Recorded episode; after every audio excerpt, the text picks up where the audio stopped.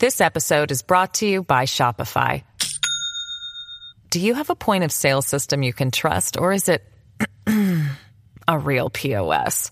You need Shopify for retail. From accepting payments to managing inventory, Shopify POS has everything you need to sell in person. Go to shopify.com slash system, all lowercase, to take your retail business to the next level today. That's shopify.com slash system. 俗语云：“最难不过斗小人。”生活当中，每个人身边似乎都少不了小人，他们经常当面一套，背后一套，甚至口腹蜜饯，见风使舵，既善于做阳奉阴违的表面功夫，又有笑里藏刀的阴险。有时，尽管我们不屑与之为伍，但也会被他们嫉妒排挤，而容忍又会被视为软弱，换来的是变本加厉。小人的出现，让我们的工作生活变得鸡犬不宁。对此，想必大家都极有感触。那么，从佛法的角度来看，该如何对待小人呢？佛经中有这样一则典故，讲述的就是小人。一小人离间。深山里有两只猛虎，一只叫善牙，一只叫善伯，感情很好，每天都一起出去猎食。他们后面常跟着一只奸诈的狼狗，以捡食猛虎吃剩的猎物为生。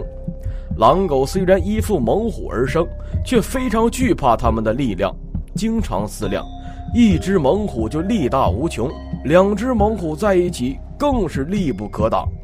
一定要想办法离间他们，否则一旦有什么闪失，说不定自己的性命都不保。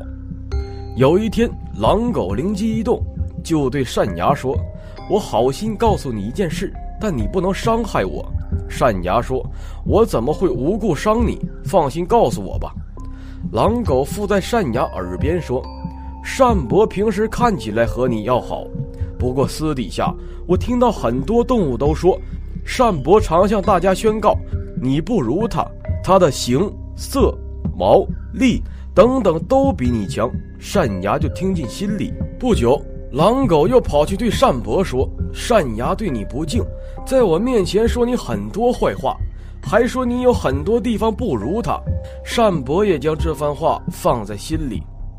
两只老虎再度碰面时，由于狼狗的离间而怒目相视。善牙心想，应该要先下手为强，比比看谁的力量大。于是先出手要打单伯。单伯并没有立即还手，而是选择退避。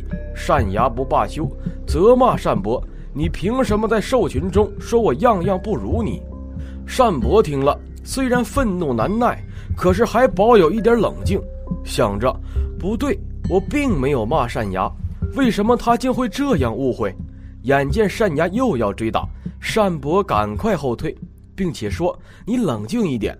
其实我也听说你亲口告诉狼狗，我处处不如你，还用种种恶毒的话骂我。”善牙这时也停下手，奇怪，我也是听狼狗说的，而且我并没有骂过你呀。单伯对单牙说：“在山林中，我们的力量比其他兽类强，绝对不能有冲突，否则不但两败俱伤。”还会闹得山林不安，你我都是听他说的，可见其中必有蹊跷。我们应该要保持冷静。可见猛虎虽有冲动的血气，但是若能冷静思考，便可化解争斗，避免动荡不安的灾祸。人若不慎思，往往会被小人利用。有权有力的人若听信小人谗言而欠缺冷静思考，社会就不得安宁。家庭团体也是一样，只要有这种喜欢离间、挑拨是非的人，都无法营造和睦的气氛。所以要时时保持内心平静，不论听闻什么，都要用智慧分析，做到是非止于智者。人生最可怕的就是这一念心，心念偏差，小事情也会变成大是非。好好照顾自心，遇到逆境能冷静思考，运用智慧突破。不仅能提升自我的道德，还能促进人际和谐，进而让社会平静祥和。但在人生在世，总会遇到几个小人。假如身边有小人，不妨在心中默念下面四句话，让他随缘化解。二，化解小人的四句佛语。第一句，遇到小人，默而避之。身边有小人，又不得与之相处，这时要格外当心。古人云：“近之则不逊，远之则怨。”意思是说，与小人关系亲近，难免被他用各种手段捉弄、利用；距离远了，又会被他们怨恨。生活和工作上的小人，经常把人际环境搞得乌烟瘴气，让大家互相猜疑，搅得众人心神不宁。《大般涅盘经》当中，佛陀告诉阿难尊者，对于这些恶人，最好的办法就是默而视之，避而弃之。近朱者赤，近墨者黑。自己福德智慧不够，不足以调服小人的时候，远离小人是珍惜自己的善根慧命。小人躲在暗处，若与他针锋相对，吃亏的多是我们。第二句，小人是来成就你的，小人是冤亲债主。人生若想平淡度过，一定要拒绝小人。但是。若想在事业或者修行上有所成就，则离不开小人的磨练。正因为小人的存在和敦促，才让我们时刻谨慎，不敢有丝毫的自满、狂妄和松懈。《法华经》中，佛陀对大众说：“有了提婆达多善知识的存在，自己才可以快速成就正等正觉。小人实际是来成就你的，对他们要心存感激。”感恩世间的一切善知识。相反，倘若被人捉弄或陷害，就认定他是小人，心中总想伺机报复，那自己也就落入了小人的心行。觉与迷之间，可能只是一念之别。第三句，善皆回向，随缘化解。小人在佛法中称作违缘，其实不管助缘还是违缘，都是由自心感召而来。世间的人和事，无缘不聚，无缘不来，没有哪两个人会无缘无故的相遇。当我们为遇到小人而头痛时，要知道他们可能就是自己过去的三业不清净，并种下恶因的缘故。既然学佛，就要以平等心、慈悲心对待众生。